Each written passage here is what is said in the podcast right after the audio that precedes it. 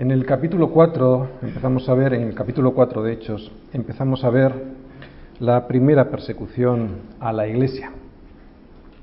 Vimos como la persecución no vino de los romanos, vino de los religiosos de su tiempo, los judíos. Observamos cómo tanto los fariseos como los saduceos se unieron para destruir a dos humildes predicadores que lo único que habían hecho era levantar a un cojo de nacimiento que llevaba más de 40 años de postración. Y la gente al ver ese milagro se agolparon en torno a ellos para escuchar el mensaje de salvación, o sea, Jesucristo vivo, muerto y sobre todo resucitado.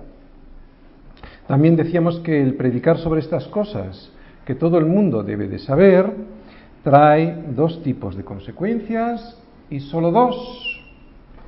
Creer o no creer. Y que cuando no crees, además de perderte las bendiciones y los, beneficios del arrepentimiento y de la conversión, pues corres el riesgo de endurecer tu corazón de tal manera que te termines convirtiendo en un perseguidor. Bien, esto es lo que hemos visto hasta el día de hoy en el capítulo 4. En la predicación de hoy vamos a ver la defensa que hace Pedro sobre las acusaciones que los judíos le hacían.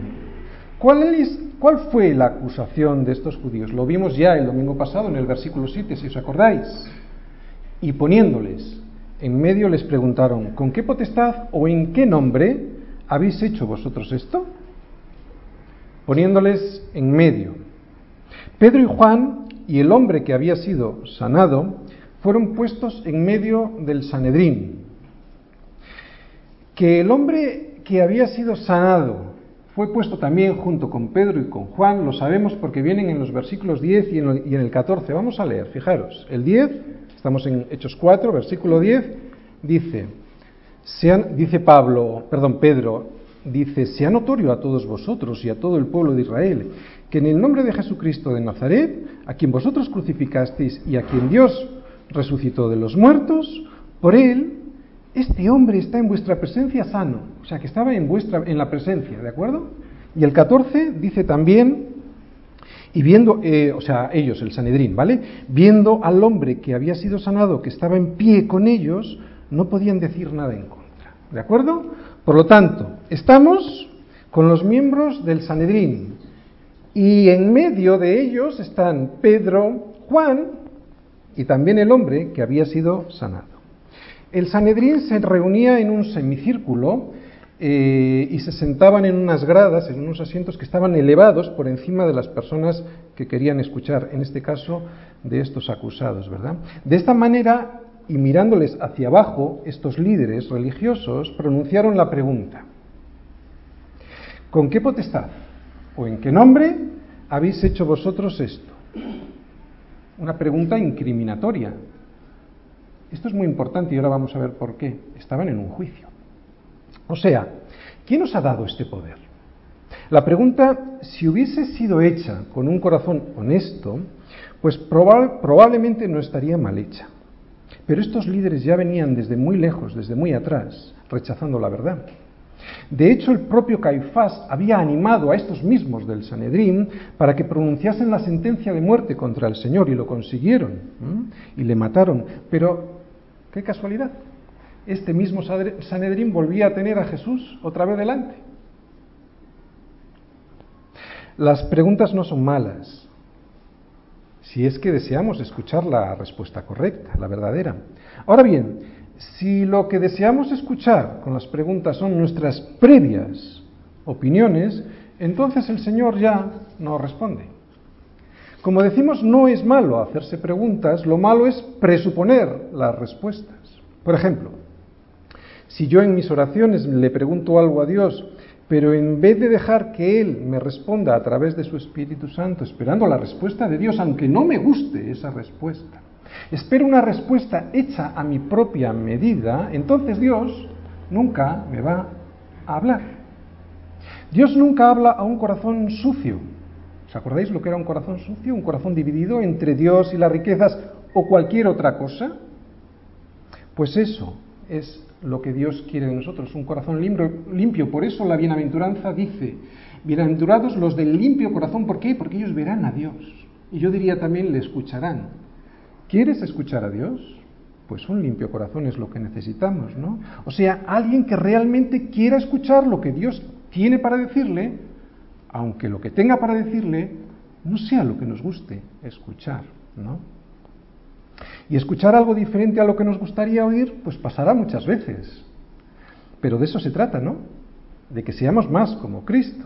Si siempre nos gustara lo que Dios tiene para nosotros, para decirnos, entonces seríamos perfectos. Y no lo somos. Eh, ¿Entendéis? Vamos a escuchar muchas más veces cosas que no nos gusten que cosas que nos gustaría escuchar en las oraciones.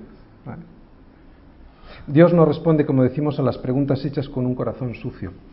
Dios solo responde a un corazón honesto y humillado, nunca a uno soberbio y engreído. El problema, pues, no es tanto la pregunta, porque podemos hacer preguntas mal hechas o bien hechas. El problema está en el corazón al hacer esa pregunta o al esperar la respuesta. Nosotros por ignorancia podemos hacer preguntas mal hechas y aún así Dios responde.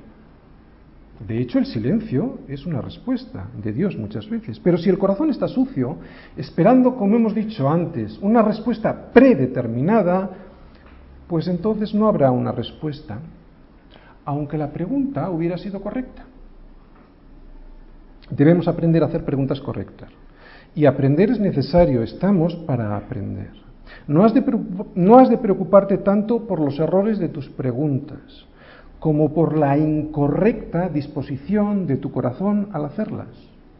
Jesús mismo, en los días de su carne, como nos dice en, Hebreos 5, también vemos, vamos a Hebreos 5 y ya, veréis cuál es, cuál es la disposición correcta del corazón al hacer preguntas. Vamos a Hebreos 5. Hebreos 5. Fijaros, versículo 7. Dice ahí el escritor de Hebreos, y Cristo en los días de su carne, ofreciendo ruegos y súplicas con gran clamor y lágrimas al que le podía librar de la muerte, estamos viendo que está hablando sobre el momento en el que en Getsemaní el Señor estaba clamando al Señor que le librara de esa copa. Se lo pidió hasta tres veces. Pero fíjate, dice, fue oído. ¿Y por qué fue oído? Y nos lo dice ahí el escritor de Hebreos a causa de su temor reverente. ¿Qué quiere decir esto? A causa de su respeto, porque además el Señor de hacer esta pregunta decía, hágase tu voluntad y no la mía. Y aunque era hijo, por lo que padeció aprendió la obediencia. O sea, si Cristo mismo en los días de su carne aprendió obediencia, ¿cuánto más nosotros? ¿no?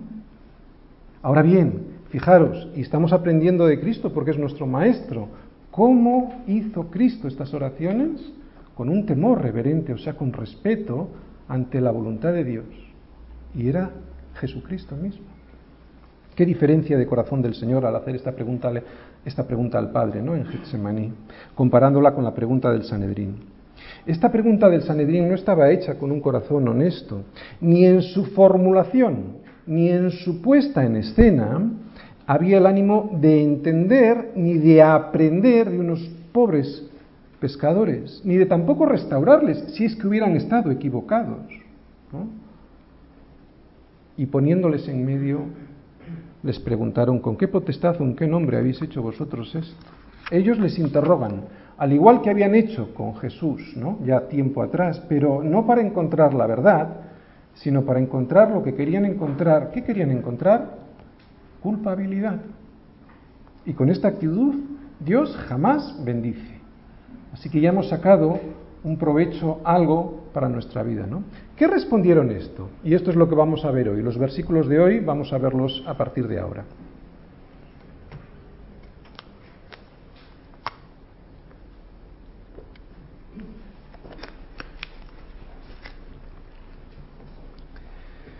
Bien, después de esta pregunta, entonces, Versículo 8.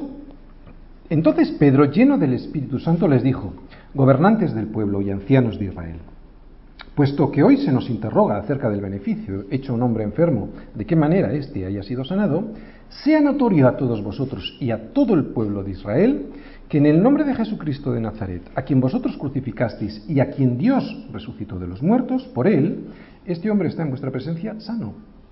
Este Jesús es la piedra reprobada por vosotros, los edificadores, la cual ha venido a ser cabeza del ángulo. Y en ningún otro hay salvación, porque no hay otro nombre bajo el cielo dado a los hombres en que podamos ser salvos. Esto es lo que responde Pedro y esto es lo que vamos hoy a observar. La defensa de nuestra fe.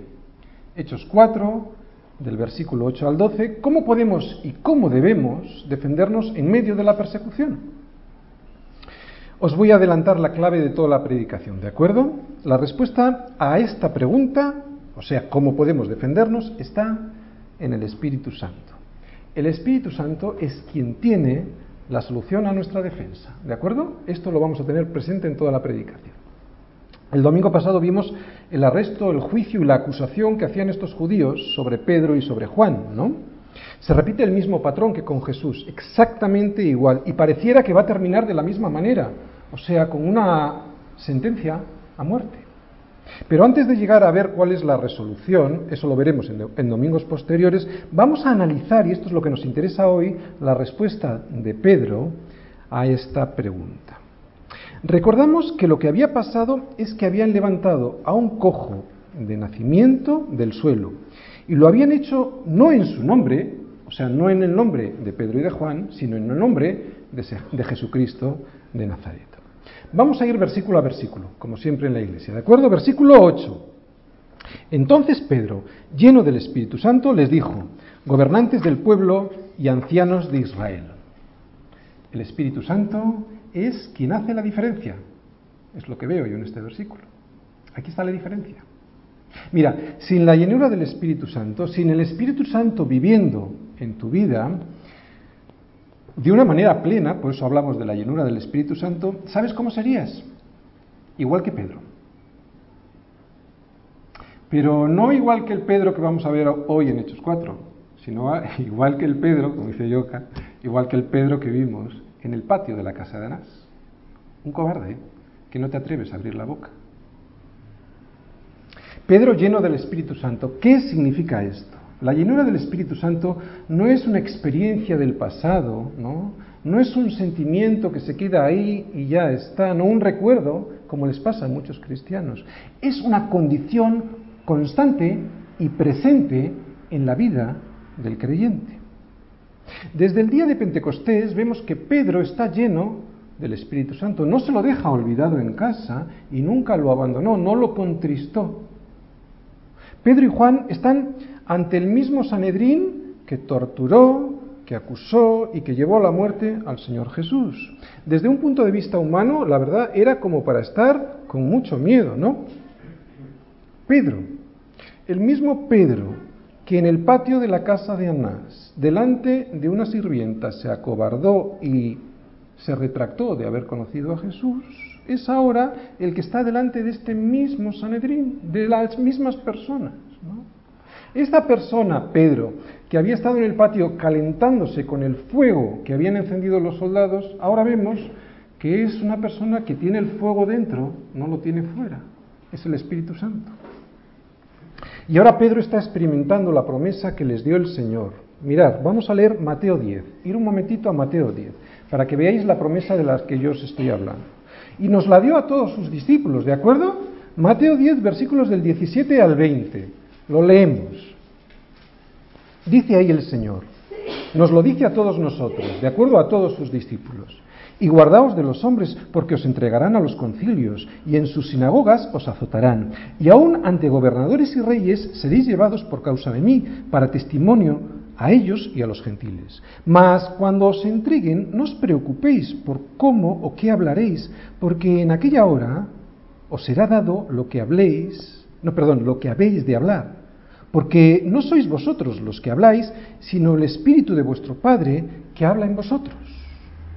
Este es el poder que ahora está experimentando Pedro y es el poder que Dios quiere para todos nosotros cuando de verdad nos hemos puesto a su servicio, al servicio de la justicia que es Cristo, ¿de acuerdo? Este poder no le viene a cualquiera por el mero hecho de llamarse cristiano. El poder que hoy vamos a ver en Hechos 4, y lo vamos a analizar lo más profundamente que podamos, no se ve en cualquier cristiano, solo en aquel que ha puesto su vida al servicio de la justicia, y recordáis lo que era justicia con mayúscula, Cristo. O sea, el que ha puesto su vida al servicio de Cristo. Y no estoy hablando, evidentemente, de poner la vida en un ministerio, en absoluto. Todos tenemos un ministerio. ¿Vale? Esta es la diferencia, por lo tanto, el Espíritu Santo es el que hace la diferencia. Versículo 9. Vamos al siguiente versículo.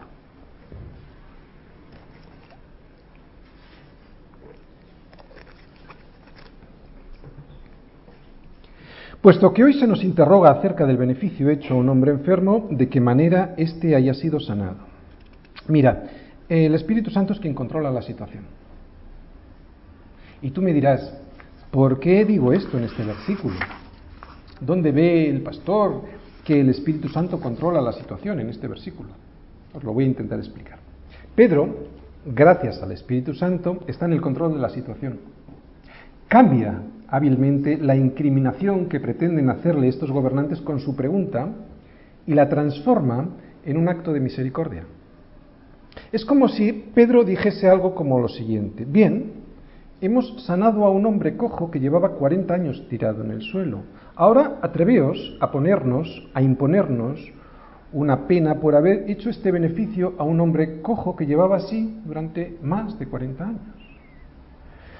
Pedro, aún así, no va a dejar de responder su pregunta, ¿de acuerdo? Luego lo vamos a ver, va a responder a la pregunta concreta de, estos, de este Sanedrín.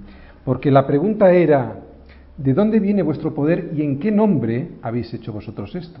Pero estamos viendo cómo antes de contestar a la pregunta concreta, a lo que le preguntaban, él, en realidad el Espíritu Santo, está tomando el control de la situación y les está poniendo a estos judíos en una situación muy comprometida. Y esto es lo que va a conseguir el Espíritu Santo en nuestras vidas, que la tortilla se dé la vuelta, ¿eh? que el sentido común se imponga, aunque el que tengas delante no lo quiera ver. Eso es diferente. Pero lo que va a haber es que el sentido común se va a imponer en tu vida, ¿eh? en, en la situación. Mirad, me habéis oído muchas veces lo siguiente y lo voy a volver a repetir. La fe es razonable es mucho más razonable que las argumentaciones de las personas que no creen. Así que si estás lleno del Espíritu Santo, tú tendrás el control. Otra cosa muy diferente es que aquella persona que tengas enfrente no quiera aceptar que su postura es irracional y te meta en una cárcel o te intente condenar a muerte, a una muerte social, o sea, te aparte de la sociedad. Por eso, cuando vimos el domingo pasado lo que les ocurría a Pedro y a Juan, vimos que era un producto del orgullo. Y ese orgullo te lleva al resentimiento. Bien, estos apóstoles vemos que han hecho un acto benéfico, no un acto criminal. Y ahora Pedro les va a decir quién tiene la culpa de este beneficio. ¿Veis? Lo primero que hemos visto es que el Espíritu Santo es quien te llena. Lo segundo que hemos visto es que va a tomar el, control de toda la situación, ¿vale? Pero ahora van a responder a la pregunta. Fijaros, versículo 10. Sea notorio a todos vosotros y a todo el pueblo de Israel que en el nombre de Jesucristo de Nazaret, a quien vosotros crucificasteis y a quien Dios resucitó de los muertos, por él, este hombre está en vuestra presencia sano. Y este versículo lo veo yo como que el Espíritu Santo consigue que seas testigo de Cristo. ¿Mm? Ahora vemos la respuesta a la pregunta. Es Cristo. Veis que no deja de responder.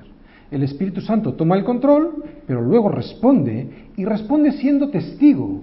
Nunca se trata de ti, se trata de Cristo. No le responde con experiencias personales, le dice quién ha hecho el milagro.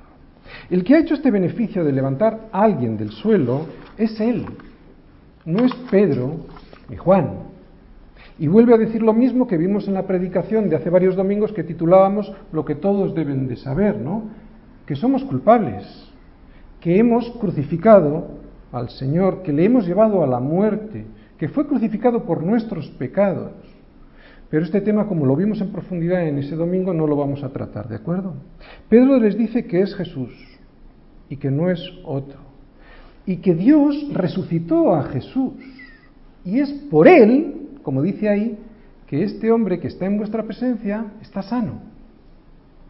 Pedro les está diciendo que Dios levantó de los muertos a Jesús, de la muerte a la que le llevaron estos gobernantes, estos judíos. Oye, Pedro está siendo muy valiente porque les está poniendo en una situación muy comprometida. ¿Mm? ¿Por qué? Porque Pedro les está diciendo, ¿no os dais cuenta de la barbaridad que habéis hecho? ¿No os, ¿No os, estáis dando cuenta de la barbaridad que incluso ahora estáis cometiendo? Matasteis a Jesús y el mismísimo Dios en quien decís que creéis, ese le ha levantado de entre los muertos. Estáis luchando contra Dios mismo. Está siendo muy valiente, muy valiente. Pero aún más, les dice algo más. Y de repente en el siguiente versículo vemos que saca la espada. ¿Sí? Míralo, ya verás. Versículo 11. Este Jesús es la piedra reprobada por vosotros los edificadores, la cual ha venido a ser la cabeza del ángulo. La palabra. Después de testificar de Cristo, lo apoya con la palabra. El Espíritu Santo te recuerda todas las cosas. Pedro sabía la palabra. Por eso el Espíritu Santo le recordó este salmo que ahora dice delante de los gobernantes. Pedro no habla, como hemos dicho hace un momentito, de sus experiencias. Pedro habla de la palabra de Dios. El Espíritu Santo te recuerda que hay un salmo, el 118, que habla proféticamente de esta situación. Este salmo ya había sido usado por el Señor en alguna ocasión anterior, ¿no? Con los sacerdotes y los ancianos en el templo, aquellos mismos que vimos el domingo pasado, ¿os recordáis? En Mateo 21, cuando le... vamos a Mateo 21 un momentito. Mateo 21 y ahora vamos a ir a los versículos 42 y 46. Fijaros, el Señor usó este mismo salmo. Hemos dicho Mateo 21.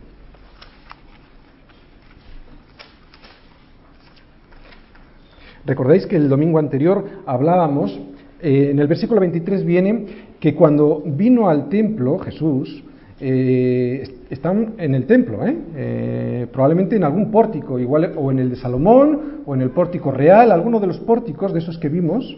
Los principales sacerdotes y los ancianos del pueblo se acercaron a él, a Jesús, mientras enseñaba y le dijeron, ¿con qué autoridad haces estas cosas y quién te dio esta autoridad? Ahí vemos, pues, a sacerdotes, a ancianos ¿no? del pueblo de Israel. Y recordáis que el domingo pasado decíamos, si me respondéis a esta pregunta, yo también os responderé. Y como no le respondieron, no porque no sabían, sino porque tenían un corazón endurecido, el Señor les dijo, pues yo tampoco os respondo con qué poder o qué autoridad hago estas cosas. ¿no? Estamos en esa circunstancia, ¿vale?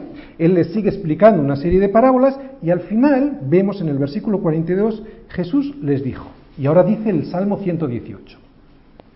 ¿Nunca leísteis en las escrituras la piedra que desecharon los edificadores ha venido a ser cabeza del ángulo? El Señor ha hecho esto y es cosa maravillosa a nuestros ojos.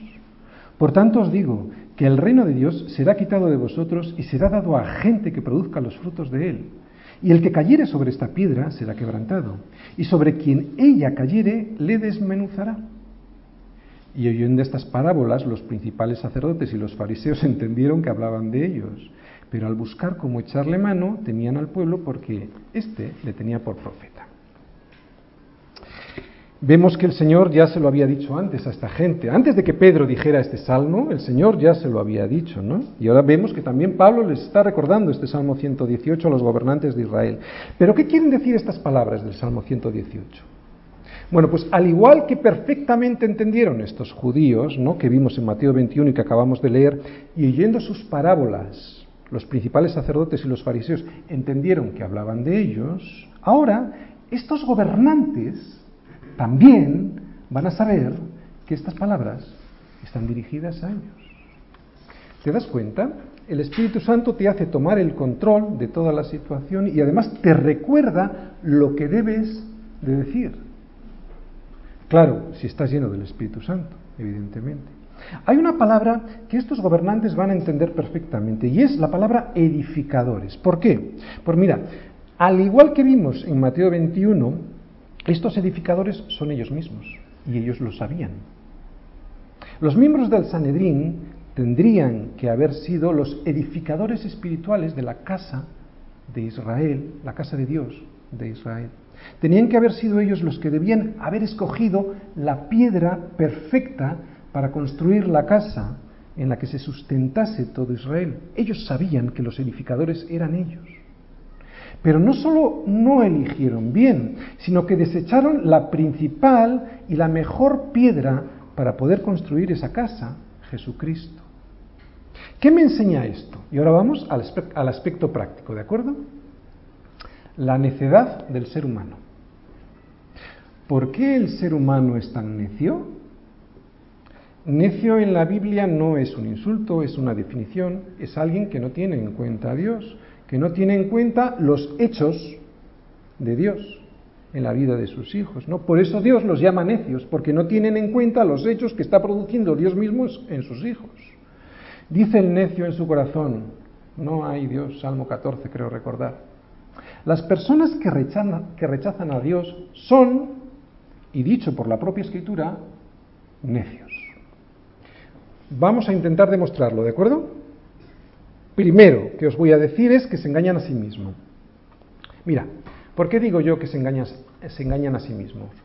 Todos tenemos que construir una casa que soporte en esta vida las inclemencias que de seguro vendrán a nuestra vida. Crisis, problemas en el trabajo, y problemas con los hijos, problemas en el matrimonio, etc. Al elegir los materiales, como somos muy inteligentes, porque los seres humanos somos muy inteligentes, ¿no? Pues, o por lo menos eso se cree la humanidad de sí misma. Deberíamos elegir los mejores materiales para poder construir esta casa con piedras lo más resistentes posibles para que esa casa aguanten bien todas esas tensiones que van a venir a nuestra vida, ¿no? Cuando éstas aparezcan y que la casa no tiemble. Bien, esta elección la hacemos todos. No nos queda más remedio porque o nos suicidamos para no vivir, o si vivimos, pues no tenemos más remedio que empezar a buscar piedras para construir esta casa en la que vamos a vivir y salir adelante, ¿verdad? Así que todo el mundo y durante toda la historia de la humanidad así lo ha hecho. Ha buscado piedras para construir su casa. Pero desde finales del siglo XIX sobre todo y principios del XX, la humanidad llegó a una conclusión muy sabia, que ya no necesitaban a Dios, de que ahora con la técnica y los conocimientos científicos el hombre ya podía solucionar todos sus problemas. Se trataba pues de solucionar el problema con formación, con técnica, con educación. Ahora, dijeron, cuando se enteren de la educación que les vamos a dar a todos los seres humanos, estos serán tan libres que escogerán las mejores piedras para construir sus casas. ¿Qué necesita el hombre? Pensaban ellos, ¿no? Aplicar la razón. Aplicando la razón, que es el Dios de este siglo, entre otros dioses, los hombres dejarían de cometer errores y empezarían a ser felices. Con la ciencia y la razón, todo solucionado. Pero no se dan cuenta de una cosa, que la razón está trastornada por el pecado. Y eso hace que precisamente no razonen correctamente. Voy a explicar esto mismo, pero con ejemplos para intentar entenderlo mejor. Mira, en la era moderna se llegó a la siguiente conclusión. Por ejemplo, primer ejemplo. Esto es verdad, ¿eh? Esto se pensaba así. Ahora ya hemos pasado porque ya estamos en el posmodernismo, ¿no? Pero esto se llegó a pensar así.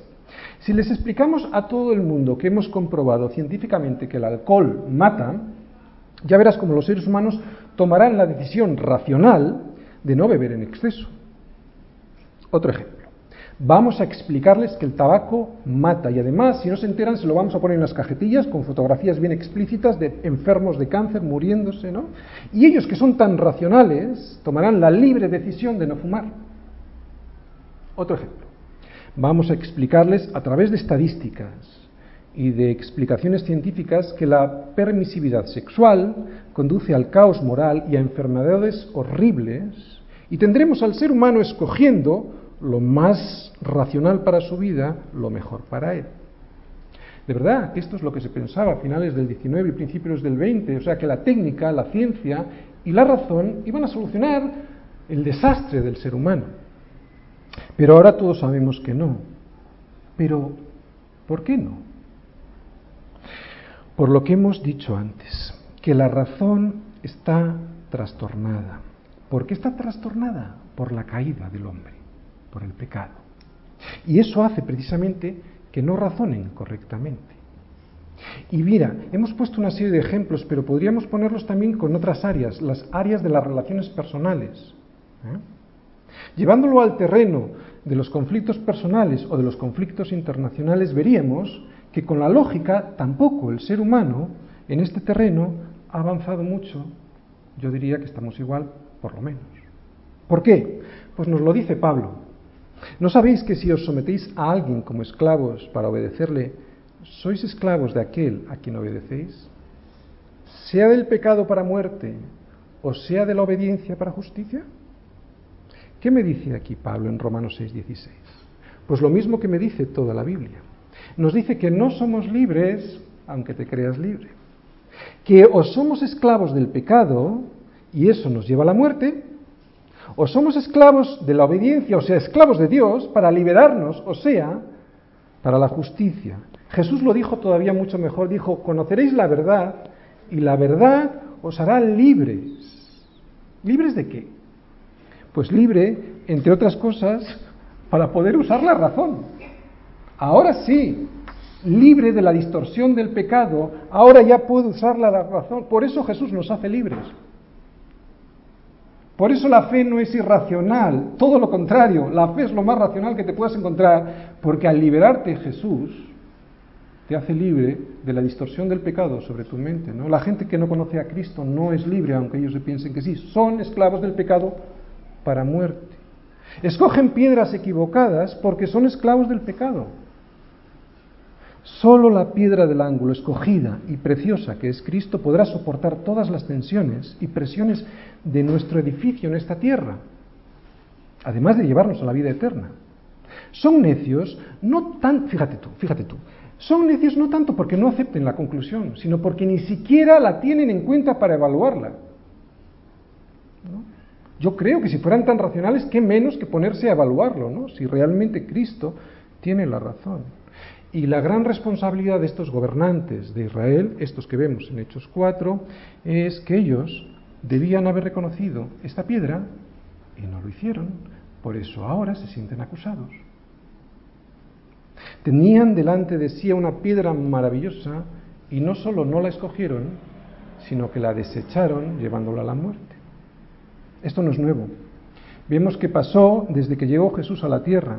No es desde el siglo XIX, XX o XXI en absoluto que el hombre deseche a Cristo. Siempre ha habido edificadores, constructores, que han desechado la mejor piedra para poder construir sus vidas.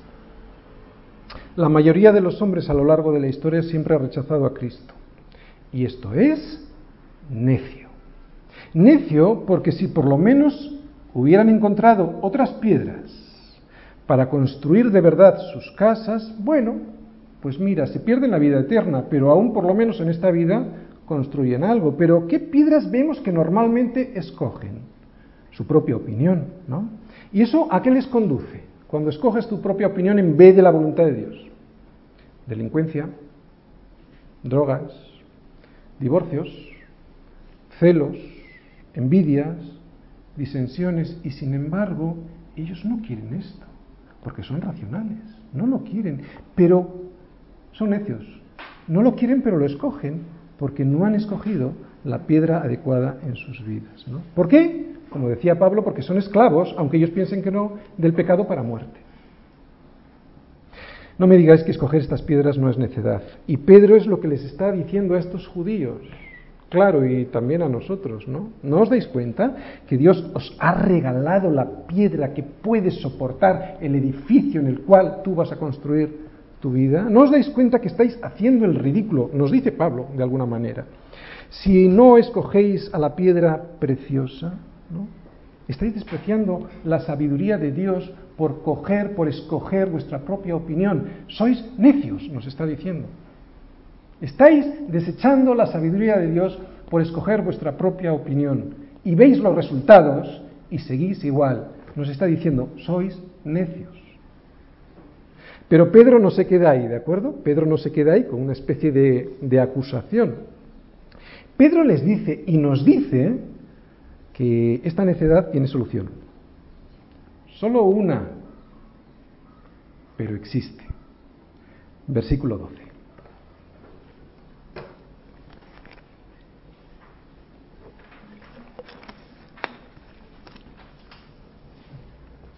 Y en ningún otro hay salvación, porque no hay otro nombre bajo el cielo dado a los hombres en que podamos ser salvos.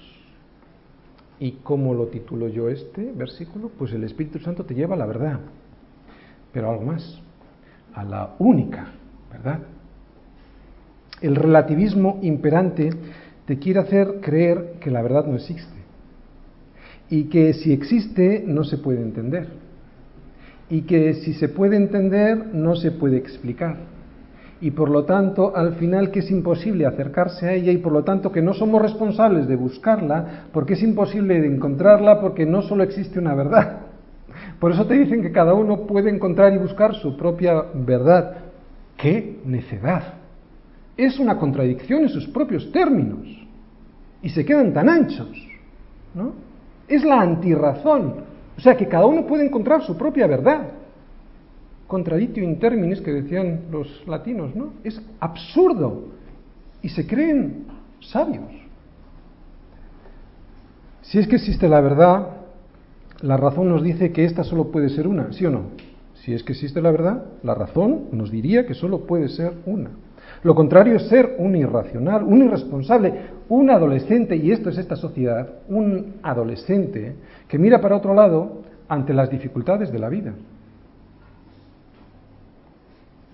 Claro que la verdad existe, pero ¿sabéis por qué no les gusta verlo? Porque la verdad les acusa. Pero como hemos dicho y en este versículo vemos, hay una solución. Solo una, pero hay una solución. Es duro escuchar este versículo en un mundo tan relativista en el que cualquier persona cree que tiene la verdad y todas ellas diferentes, incluso contradictorias entre sí. Pero debemos decirles lo que la Biblia lleva siglos diciendo a todos los hombres, que fuera de Cristo no hay salvación. ¿No quieres leer toda la Biblia, y, pero te apetece un resumen de lo que Dios le dice al hombre? Aquí tienes este versículo. Dos cosas dice este versículo. Primero, que estamos perdidos. O sea, que necesitamos ser salvados. Por lo tanto, que necesitamos un Salvador. Eso es lo primero que dice. Necesitamos un Salvador, estamos perdidos. Y segunda cosa que dice este versículo es que no hay otro nombre en el que podamos ser salvados. Esas dos cosas. Vamos a explicar lo primero, que estamos perdidos. Solo el Espíritu Santo es capaz de hacernos ver esta situación de pérdida que comenzó en Génesis 3, cuando desobedecimos, ¿no? y que continúa hasta el día de hoy. Desde el hombre, desde entonces el hombre está explicando su situación, ¿no? y viendo cómo podría solucionarla. Pero es Dios el único que tiene la explicación verdadera. Y Dios está detrás del hombre diciéndole qué es lo que tiene que hacer y este escapándose. Salva, ¿me puedes cerrar allí?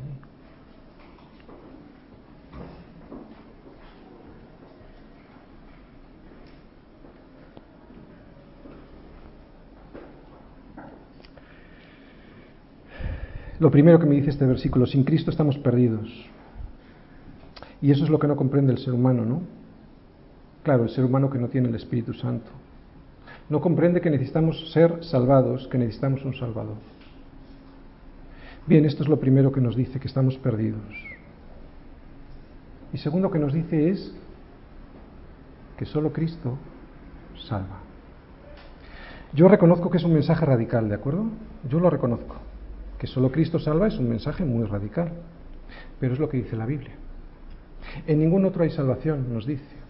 Eso significa que solo Cristo salva.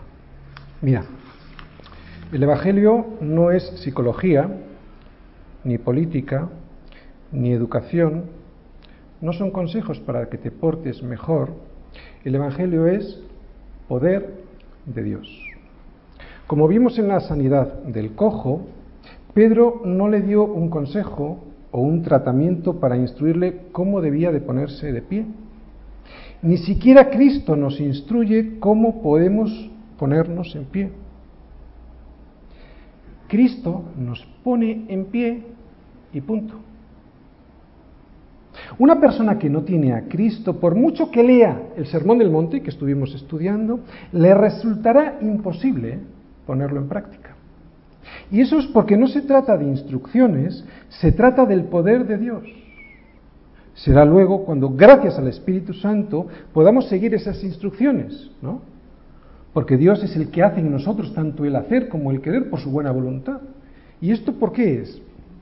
Para que toda la gloria se la lleve Él, ¿no? Él lo produce todo, no somos ni tú ni yo, como no fue ni Pedro ni Juan, ni siquiera fue el cojo. ¿no? Pedro y Juan no le dijeron a este cojo, mira, has estado mucho tiempo sin utilizar tus músculos, ni tus tendones, y ahora con paciencia y con unas normas que te vamos a dar y con unas instrucciones que te vamos a dar, vas a ir poco a poco andando. Y con un tratamiento que te vamos a explicar, te vas a ir levantando y dando pasitos. No, ellos le dijeron, en el nombre de Jesucristo de Nazaret, levántate y anda. Y eso hizo. Se levantó. Y fue Cristo. No lo hizo ni Pedro ni Juan, ni tampoco el cojo. Tuvo mucho que ver en su rehabilitación. Fue Cristo quien le levantó. No le dieron instrucciones al cojo de cómo levantarse. Psicología, ética, eh, sociología, moral. ¿eh? No. Lo que necesitaba este cojo era un milagro y un milagro tuvo. Lo que necesitamos tú y yo para poder levantarnos del suelo y poder entrar al templo de Dios y así poder tener, comunión con Él es un milagro. Y ese milagro no lo puede producir ningún hombre con filosofías, ni con ética, ni con estudios. Solo lo puede producir Cristo. Por eso este versículo dice que solo Cristo salva. Y por si no nos había quedado muy claro, lo repite dos veces. Fíjate, y en ningún otro hay salvación, porque no hay otro nombre bajo el cielo dado a los hombres en que podamos ser salvos. O sea, en el que podamos ser levantados del suelo. ¿Te das cuenta? Aquí Pedro está equiparando la sanidad con la salvación. Esto parece intolerancia, ¿verdad? La gente puede decirte, uy, me gusta mucho lo que dices, tienes una enseñanza muy bonita, pero me pareces un intolerante cuando dices que solo se trata de Cristo. Bueno, todo el Evangelio lo dice constantemente, yo soy la luz del mundo, yo soy el pan de vida, yo soy el camino, la verdad y la vida, y no viene nadie al Padre si no es por mí. Esto dice Jesús de sí mismo. Así que solo tenemos dos opciones. O es el mayor disparate que jamás has escuchado en tu vida, o es la verdad. Cristo mismo no nos da una tercera opción. Porque el que dice que Jesús tiene una buena enseñanza y escucha esto, si es coherente y es racional, tiene que decir, este está loco. Bien, no te lo creas, pero es que solo te da dos opciones, ¿no? No deberíamos pensar que estas palabras del Señor, todas las palabras del Señor, son sabias si es que fueran mentira. Pablo refuerza esta enseñanza en Gálatas 1.8 cuando dice, más aún nosotros, si aún nosotros, dice Pablo, o un ángel del cielo, os anunciare otro evangelio diferente del que hemos anunciado, sea anatema. Por eso cuando le añadimos al evangelio eh, cosas como por ejemplo que María es corredentora con Cristo, es un anatema. Porque solo Cristo salva. No podemos añadir nada al Evangelio, ni tampoco rechazar nada del Evangelio. Añadir algo al Evangelio es rechazarlo todo.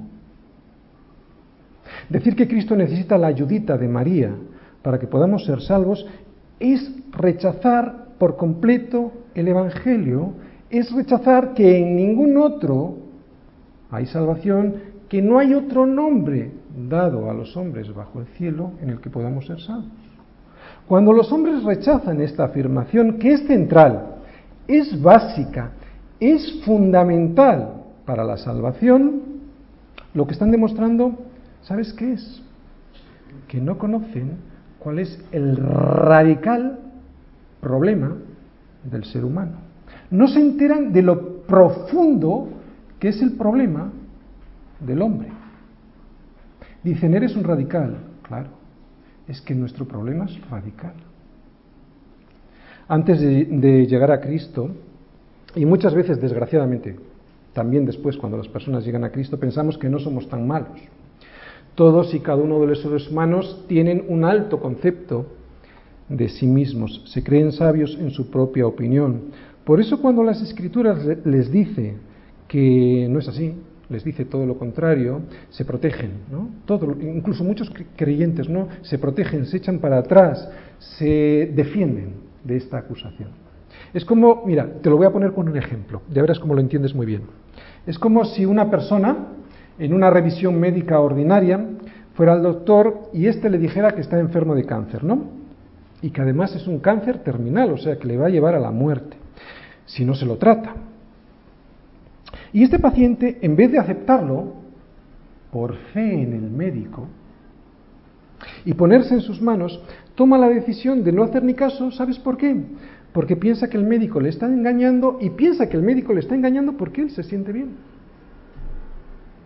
¿Por qué alguien pudiera llegar a pensar así? Claro, porque él no se siente mal, ¿no? Él cree que está sano porque no siente que está enfermo. Pero la Biblia no habla de sentimientos. La Biblia habla de certezas. La Biblia habla de la verdad. Y la verdad es única y es radical. La Biblia no habla de cómo te sientes. La Biblia habla de cómo eres. Así que las personas que no aceptan a Cristo porque no sienten que no lo necesitan son completamente irracionales, como este enfermo que hemos dicho de cáncer. Porque que no lo sientan no quiere decir que no lo necesiten. Por eso la incredulidad, yo insisto, en estas predicaciones que estamos viendo de hechos, es tan irracional. Porque no le hacen caso a los hechos, al cáncer, a su vida destrozada, y sí le hacen caso a los sentimientos. ¿Os dais cuenta otra vez lo racional que es la fe? No le hacen caso a los hechos, no le hacen caso al cáncer, no le hacen caso a su vida destrozada y sí a sus sentimientos. No me siento tan mal. ¿Eso es ser racional? ¿Por qué seguimos los seres humanos haciendo lo mismo vez tras vez cuando sabemos que eso nos lleva a la perdición? Pues lo hemos dicho antes, porque somos seres caídos, ¿no? No solo un poco estropeados, estamos totalmente destrozados, estamos tiranizados por el pecado. El querer, el querer el bien está en mí, pero no el hacerlo, decía Pablo, ¿recordáis? ¿Qué es esto sino tiranía? Por eso necesitamos ser liberados, por eso necesitamos ser salvados, por eso necesitamos un Salvador. ¿Y quién puede salvar a un hombre tiranizado? ¿Otro hombre? Solo Dios puede salvar. Y es lo que les está diciendo Pablo, perdón, Pedro, y es lo que nos está diciendo Pedro, ¿no? Ningún hombre puede hacerlo porque todos estamos en la misma condición, todos estamos perdidos. Por eso, lo que dice Pablo, aunque suene radical, es cierto. En ningún otro hay salvación porque en ningún otro nombre bajo el cielo dado a los hombres existe que podamos ser salvos. Nadie puede ser intermediario por mí delante de Dios porque todos estamos en la misma condición. Nadie, a excepción de Jesucristo, iguala las expectativas que Dios demanda para que se ponga en mi lugar y me libre de la muerte que merezco. Solo Cristo satisface esa necesidad porque Él es completamente hombre y completamente Dios. Por eso solo Cristo salva, porque nadie puede cargar sobre sobre sí mis pecados y tus pecados. Nadie puede darme una nueva naturaleza si no es al mismo tiempo hombre cargando con mis culpas y Dios dándome una nueva naturaleza. Por eso parecemos radicales, porque radical es el pecado, radicales son las consecuencias del pecado en nuestras vidas. Por eso radical es la solución que Dios nos ha dado. ¿Os dais cuenta? ¿Cuál es la solución que Dios ha dado al pecado? Yo no me imagino nada más radical que la solución que, Dios hizo. Enviar a su Hijo unigénito Si esto no es radical, por eso nosotros creemos que la solución, al, ver la solución que es radical, el problema tiene que ser también un problema radical, o sea, no podemos nosotros, ¿no? ¿Puede haber otro así como Cristo? No, por eso solo Cristo salva. No ha habido otro en el pasado y no lo puede haber, ¿no? Por eso en ningún otro hay salvación, porque no hay otro nombre bajo el cielo dado a los hombres en que podamos ser salvos. ¿Te das cuenta que necesitas ser salvado? ¿Eres consciente de que no te puedes salvar a ti mismo? ¿Eres tan irracional que piensas que comportarte un poquito mejor, con un poquito mejor de formación, con un poquito más de educación, solucionarás tu radical problema? ¿Todavía no eres consciente de que ese problema no se arregla siendo un poquito mejor? ¿Todavía no eres consciente de que no necesitas mejorar, sino lo que necesitas es ser perdonado, salvado, nacer de nuevo? Y en ningún otro hay salvación porque no hay otro nombre bajo el cielo dado a los hombres en que podamos ser salvos. Si rechazas esta solución radical, lo que ocurrirá es que al final de tus días te encontrarás absolutamente frustrado y desilusionado haber vivido en esta época moderna de tantos avances científicos eh, no habrá supuesto para tu alma ningún avance, ninguna diferencia con respecto a estos gobernantes judíos. Despreciar la piedra del ángulo producirá en tu vida, cuando vengan las desgracias, y vendrán que toda tu construcción se venga abajo. Así que utiliza el intelecto, sé racional y en el nombre de Jesucristo de Nazaret, levántate y anda. Vamos a orar. Señor, te damos muchas gracias porque tu palabra es radical, pero eso nos ayuda a entender bien el problema. Si hay alguien hoy aquí que le gustaría entregar tu vida, Señor, que lo haga en este momento. Señor, te pedimos por las personas que o no han entregado todavía sus vidas a ti para poder levantarse del suelo, o que las que lo han hecho en el pasado no lo han hecho de una manera realmente incluso racional, Señor. Hazles ver su radical problema a todos, Señor, y que podamos levantarnos del suelo, Señor. Te pedimos por todos nosotros para que podamos entender bien este problema que tenemos, Señor, y que solo tú salvas.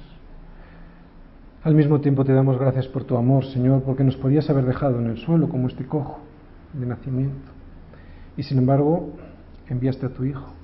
Y por eso que en el nombre de Jesucristo de Nazaret podemos levantarnos y entrar a, tu templo y adorarte, Señor, y entender lo que tú quieres para nuestras vidas. Así que en esta tarde te pedimos por esas personas que ahora mismo pudieran estar haciendo una decisión en su corazón. Y también por todos nosotros que queremos seguir andando dentro de tu templo y, alabarte y adorarte, Señor. Gracias pues por todas estas cosas y en el nombre de Jesucristo. Amén.